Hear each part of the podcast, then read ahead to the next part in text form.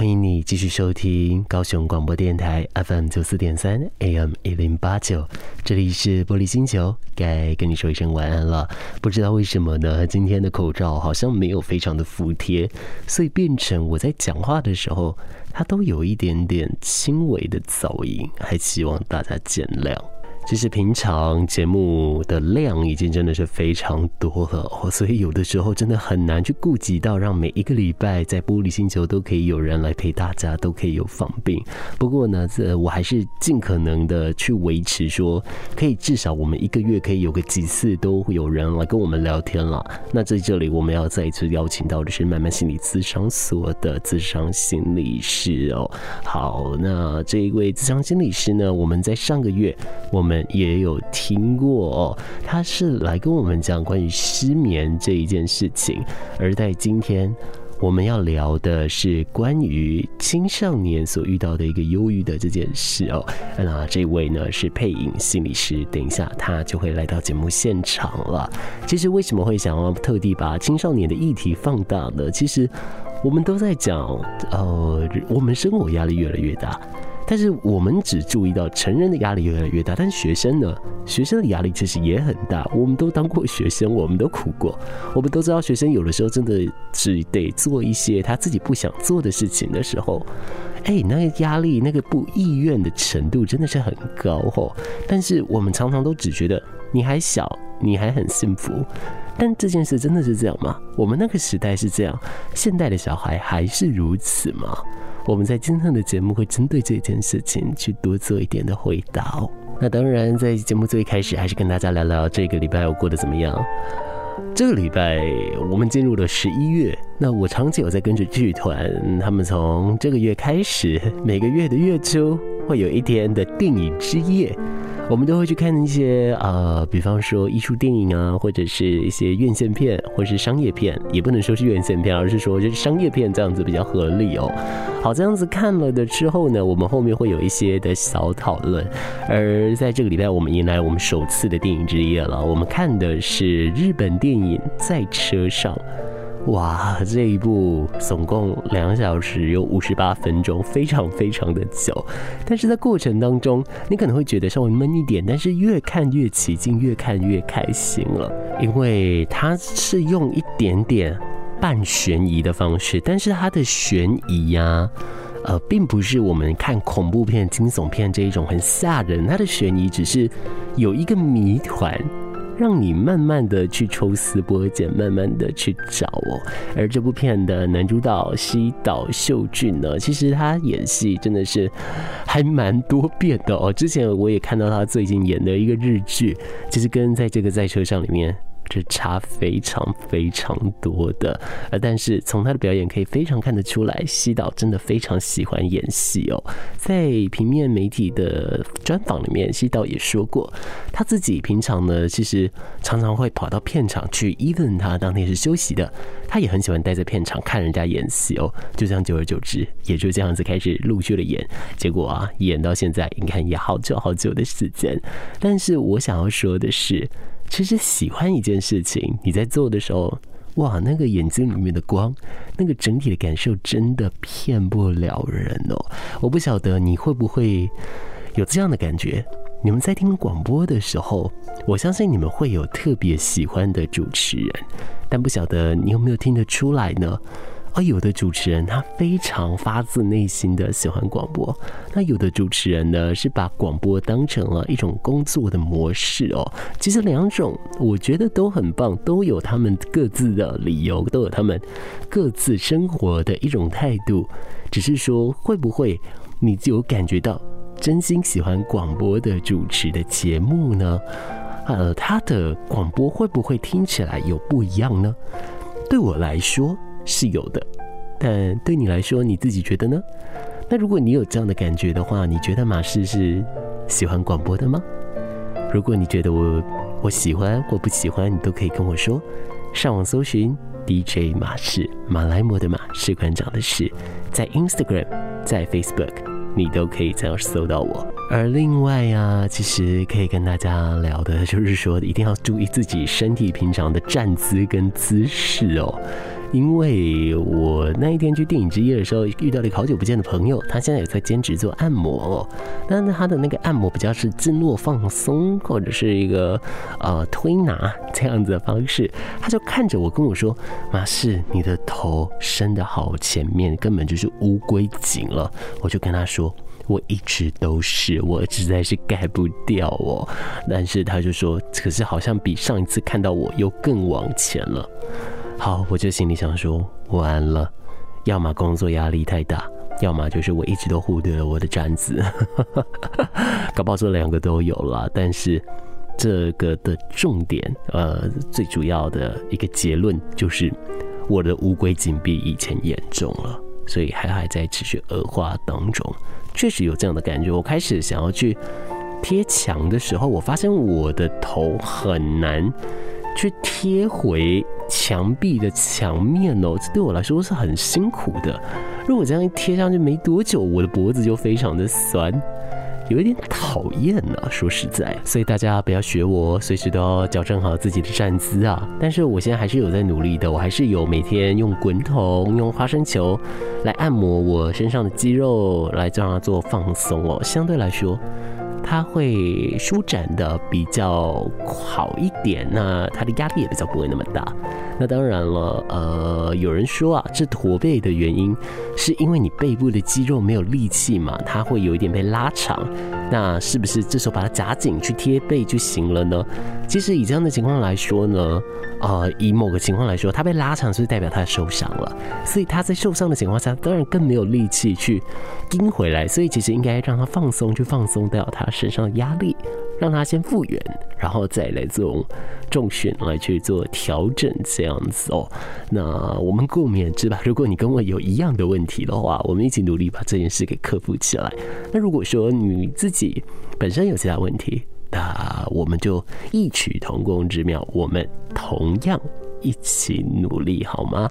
就希望你可以呃，在你的生活当中也能重拾一些很好的，不管是你说站姿啊，你说态度啊，你说啊优点啊等等，anyway 都好，希望我们对彼此都可以更好更好哦。好，我们等一下下一个阶段呢，啊、呃，咨商心理师陈佩颖心理师。就要来到我们节目里面，要来跟我们谈谈关于青少年他们所遇到的一些领域的问题哦。那对于青少年，如果有一些忧郁困扰，又该怎么办呢？等等，在节目告诉你。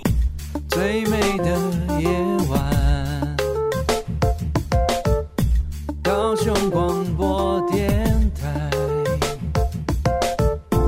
最动听的声。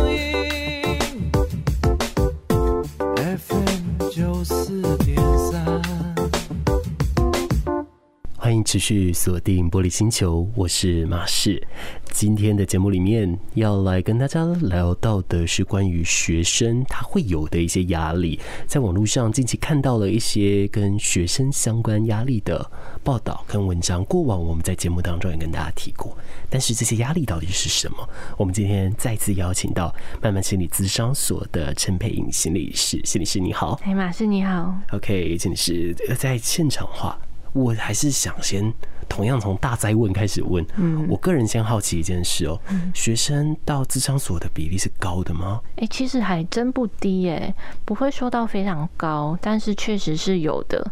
虽然说学校有辅导室，可是有的时候可能学生担心自己的秘密被讲出去啊，或者是有些学生他们是已经暂时是。中辍或者是拒学的状态，那家长确实也会考虑把孩子带来智商所。普遍他们有的一个困扰会是哪一些？以学生来说，其实很多跟大人很像的，就是情绪困扰，然后再来就是同才压力，还有课业困扰、生涯困扰。然后还有一个，其实我觉得很大的是，他可能不会是他们最主要的困扰，但是其实当父母的关系、家庭的关系不是很稳固，或不是很健康的时候，其实无形中会对孩子造成蛮多影响的。至少在我谈的青少年的个案里面呢、啊，很多都是可能父母亲在相处上面可能很常吵架，或者是沟通的方式不是那么健康，或者是也许长期有一方就是是比较疏离的，不太擅长表达感情。因为有时候孩子会学习父母亲的表达方式，或者是孩子也会焦虑，因为他可能感受不到父母亲对他的关心，或者是他就是单纯看着父母亲这样，就算只是隔岸观火，可是他会担心，他会受影响。这种时候，其实孩子的情绪都还蛮容易被影响到的。那当然还有一个很重要的就是网络啦，因为现在网络太多了。我刚刚讲的同侪其实就包含网络，网络之间的比较等等的，其实也都会是孩子蛮多的困扰或是压力来源。是，呃，小则这个按爱心的次数大到下面的留言侮辱，啊，这一些对孩子来说都是一旦出现就会分崩离析，呃，足以让他们的脑内小宇宙爆炸的。嗯嗯嗯，好，呃，关于家庭部分。哦，不好意思，我想多问哦，就是说，当然，在现在家庭来说，我们有越来越多元的一些组成家庭啦。只是说，今天我们因为篇幅，然后我们因为情况的关系，我们以父母这样子的一个范例来去讲。那我个人刚刚额外多多想到一个事情是，啊，我曾经看过有一个论文，就是说不存在的爸爸。这件事对孩子的影响其实是蛮高的，他对妈妈也有影响，那对孩子也有无形当中牵引的一个状态。我想问您，在咨商现场有遇过这样的一个家庭经验吗？哦。有诶、其实蛮多。有的时候并不是爸爸不负责任，有几种状况。第一种是可能爸爸长期在外地工作，那或者是父母亲感情不是那么好，所以长期分居。那还有一个状况是说，爸爸其实一直都在家，可是因为工作很累，所以回家之后其实和孩子的接触非常少，等于说他就是像是人形立牌这样子。所以呃，透过这个例子，我想强调是，呃，并不是说单亲。不好，所谓的父亲不见，其实是有很多种样态的。那这会对孩子造成的影响是说，呃，我觉得这个第一一定是，如果是单亲，那就是。社会上面也是会有很多的标签。那如果是像我刚刚说的，父亲其实都在，只是他并没有给孩子足够的情感支持，呃，情感的接纳或是情感的接触。呃，我觉得这有时候在这个过程里面，孩子会是不安的，或是他就也会生气，因为每天就有一个这么靠近的人，然后我却不知道怎么靠近他。或者是可能看到父亲就觉得很有压力，嗯，感觉很有威胁，甚至是会有一点害怕、不知所措，这种感觉有可能也是会有。那我觉得这个都还是来自于这个所谓不管是实际上的缺席，或是情感上的缺席，无形中可能会造成孩子的不安全感。嗯，或者是说，就少了一个学习的机会。是，的确。那当然，在这样的一个状态上来说，当然对孩子的影响就非常非常多了哦。当然，一旦造成了各种影响，也会对后面的牵引造成后续的连锁反应。对。不过，在这后续的一些连锁反应当中啊，呃，其实，在学校会有一个很好的一个机制，就是关于辅导室。那当然，现在的风气也一定比较好了，比较不会让大家说可能进。进入辅导室等于什么样的学生这样，而是真的可能是你有需求就去。只是说，在我自己的成长经验里面啦，啊，我印象中会去使用到辅导室资源的学生微乎其微。那我会想问，在以现在来说，像我们就以职场所的这样的一个经验了，好了，嗯，以您所接触到的来说，学生他们在求助这样的一个意愿是高的吗？嗯，哦，我觉得“意愿”这两个字蛮有趣的，就是我觉得很难用意愿高不高来回答。我蛮常看到的状况是，他们很想被被知道，很想被发现，他们有很多声音，很想被听见，可是他们不一定敢去说，或不一定知道怎么说，所以他们可能就是闷在心里，或者是用很多呃比较。奇怪的行为去展现，就是希望被注意到，或者是呃会用比较隐晦的方式去表达他们的情感需求。但是真的说，诶，可以大剌剌的走进辅导室说，诶，我想被辅导，其实真的是微乎其微。因为孩子有时候也会观察，他会去想说，我今天说出了这个，我会得到什么后果？就是父母亲有时候太关心也会有压力，或者是他们有时候也会怕被骂，或是怕被。过度的关注，因为过度的关注，他也会觉得自己好像很奇怪，或者是他会面对很多的未知，因为他不知道他走进辅导室说了他的心情之后会发生什么，所以蛮多孩子他们很想求助，但是不是真的会愿意做出这个动作，就不一定了。嗯嗯，但是患者那个字，也就是所谓的需求来说，嗯，或许这相对来说是高的，是非常高的。嗯，因为我觉得其实孩子他们都很希望自己的声音被听见。嗯，那因为他们其实正在发展的阶段，他们有时候可能甚至不知道自己有这个需求。嗯，这是蛮常见的状况。他会觉得说，其实还好啊，不讲也还好。但是在谈的过程会发现，其实他们非常想要被听见。是，那这当中或许就存在着一些我们的误解啊，或是我们的不了解。嗯、那在近期的报道来说，就是有讲到有学者针对了学生族群去调查，嗯、他们发现国二生的压力是最大的，当然包含可能环境的适应，包含了课业上的突然加重。因为像我永远就记得超清楚，国二那一年英文突然变超难，对，所以我记得超清楚的，的确课业突然真的突然之间就变重了哦。像这报道来说，量化出来说是出现了这件事情，那可能这也是一个既定事实。可是对于青少年他们面临压力这件事，我们是不是真的存在了一个啊未知，或者是我们存在了一个不了解呢？嗯，我觉得，对，与其说这个，其实这个不了解，我们简称可能。就是代沟啦，嗯，因为我们确实跟他们生长在不同的环境，经历了不同的事情，然后好多东西全部都不一样，所以像至少以我的经验来说，其实父母亲他们可以感觉到孩子的挣扎，感觉到那个不舒服的情绪，可是爸爸妈妈也常常都会问我说，到底为什么啊？就是真的有这么严重吗？就是。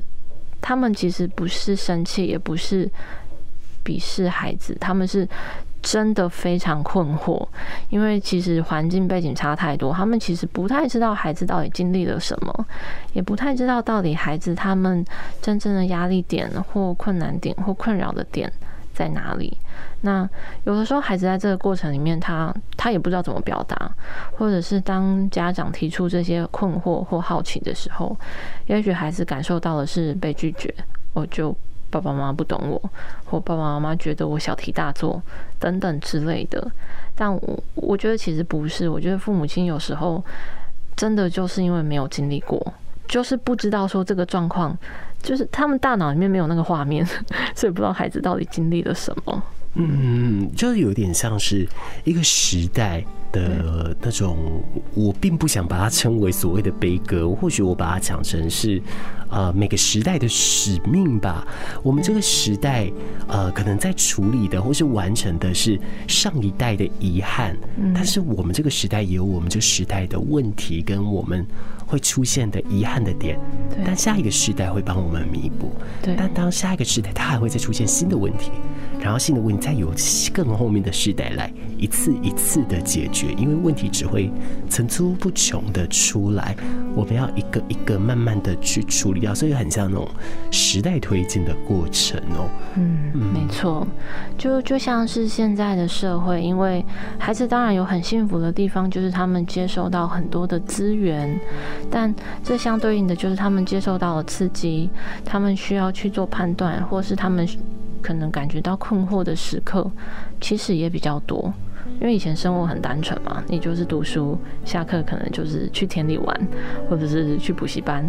但现在孩子他们有好多生活要面对，他们有学校生活，有家庭生活，有网络生活，网络生活可能还好几个。哦，所以。呃，那些看不到的东西，全部都是压力，全部都是选择，全部都有情绪。而这些过程里面，孩子甚至也不知道自己原来承受了这么多东西。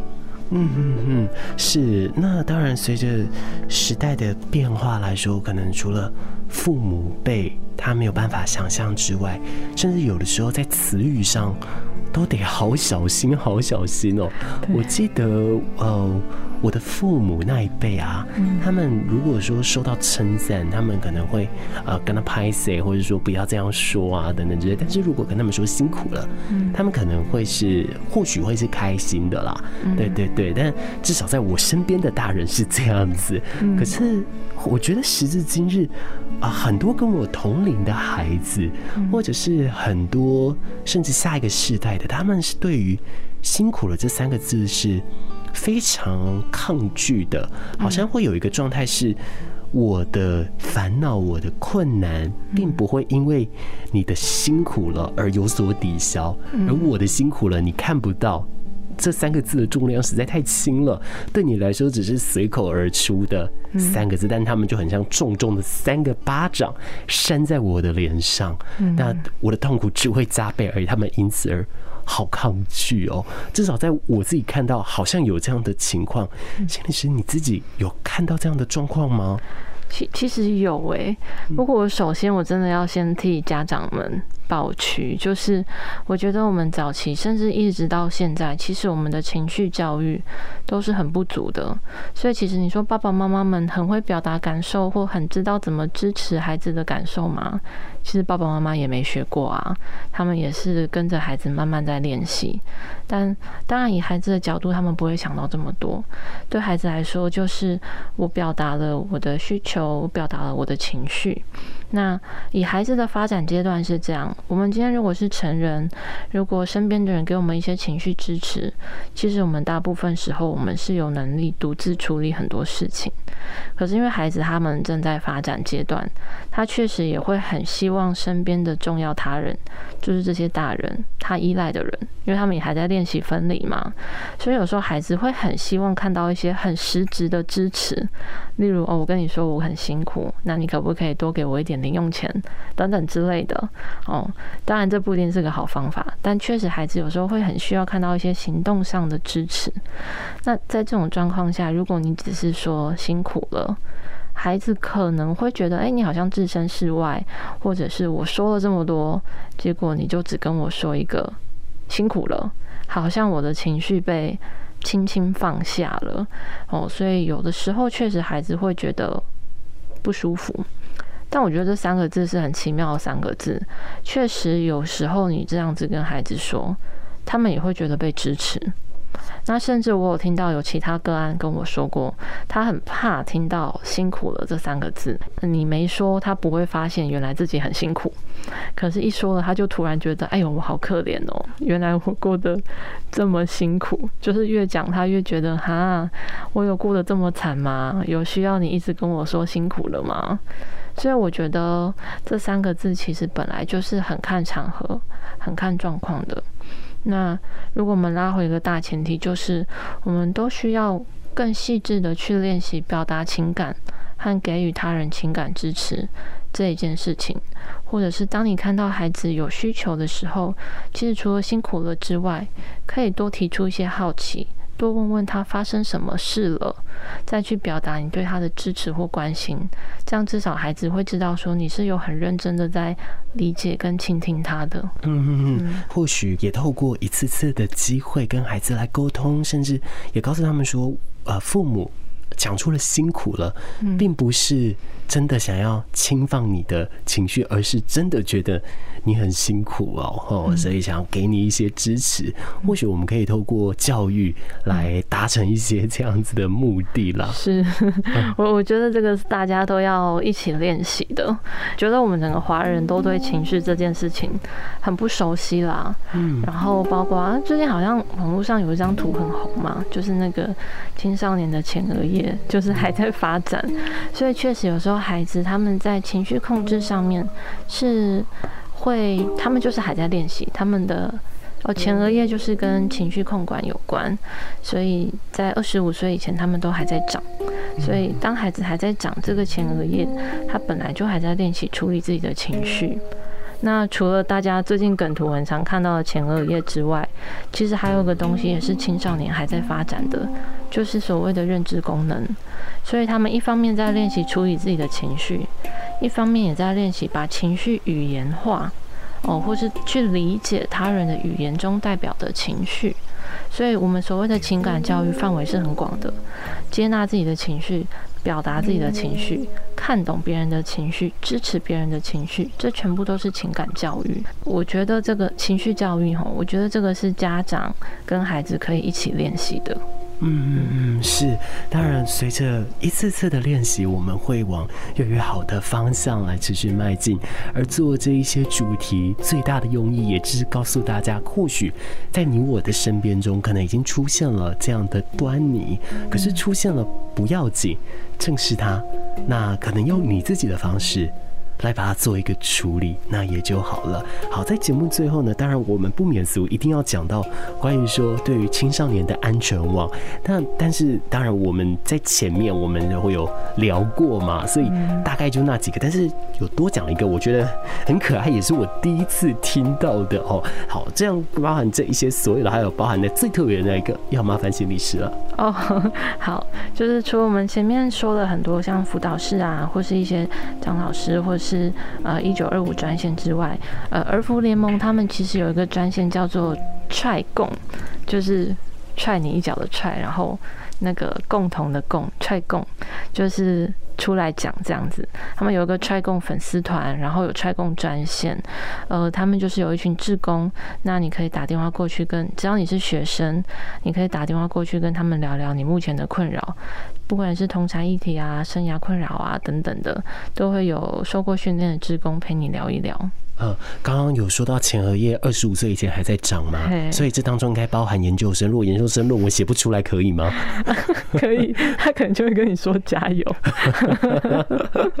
了解了解，但是我觉得当然好玩的是，就是好像虽然说可能他除了说加油之外，我觉得有趣的是踹共里面，如果你有生涯的问题，好像真的可以问啊。当然，当然，尤其呃，生涯其实确实也是青少年很大的一个困扰。就像我们刚刚说的，现在的孩子选择很多，资源很多，所以其实他们常常要在自己的需求跟家长的需求之间做很多的抉择，甚至他们有时候因为东西太多，他们连自己需要什么，其实都需要花很多时间去探索。这无形中会是很大的压力哦，所以其实如果是有生涯困扰，确实他也是可以谈的。我们最后不妨用一个小小的童枕来跟大家来提醒哦，就是我们每一个人长大的时间。在生理上的时间都是一样的，我们同样就是要经历十八年，然后每天二十四小时这样子的变化。可是，在以前的时代，你的选择可能相对比较单一一些，所以你能够更专注的在你喜欢的事还有你的目标上。而现在的孩子必须在同样的时间内，从多元的东西找到他喜欢的东西，自然了，当然就会形成了一股这样的压力了。所以。或许从最后这样的一个时间作为底基的例子，可能可以让我们或多或少理解现代青少年所经历的困境，也不再再是只有课业或者是感情，其实包含了网络上的同柴的、家庭的这一些，都会是他们所烦恼的一些事情了。没错。嗯，好，今天很感谢心理师再次来到我们现场了，谢谢你，谢谢。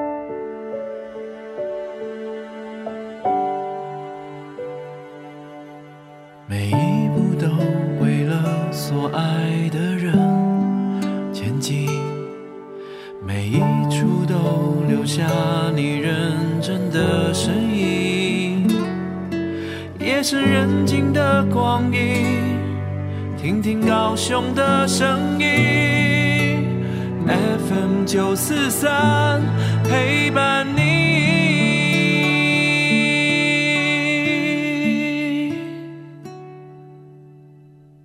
玻璃星球的旅程已经来到最后一刻，今天很感谢你的搭乘，我们要把时间交给下一阶段的主持人。我们下一次空中见。